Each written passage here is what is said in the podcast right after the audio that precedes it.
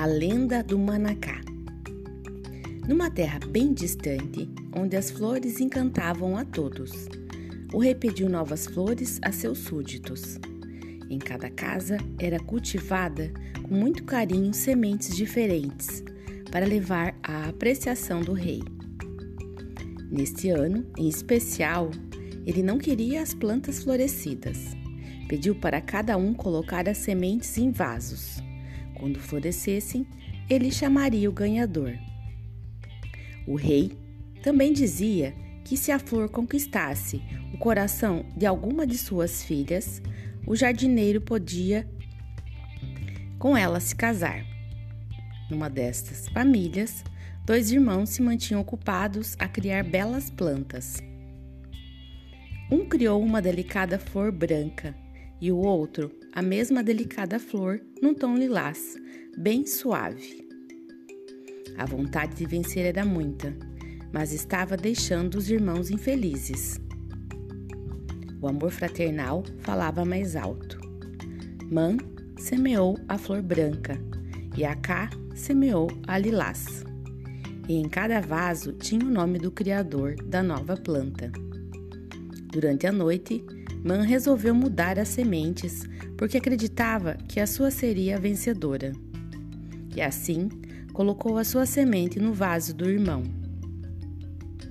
Ele pensou: meu irmão é mais velho e vai ficar muito mais feliz casando com a filha do rei. Eu tentarei no próximo ano. Uma fada, vendo o acontecido, se encheu de ternura e durante a noite dividiu e misturou as sementes.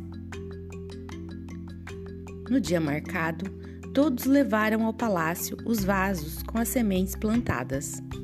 Caberia às filhas do rei aguá-las até que florescessem. E poderiam escolher casar com o dono da mais bela flor, se esta fosse a sua vontade. E assim, na primavera, todos os vasos estavam floridos e as princesas se encantaram com dois vasos em especial. Eles tinham flores lilazes e brancas.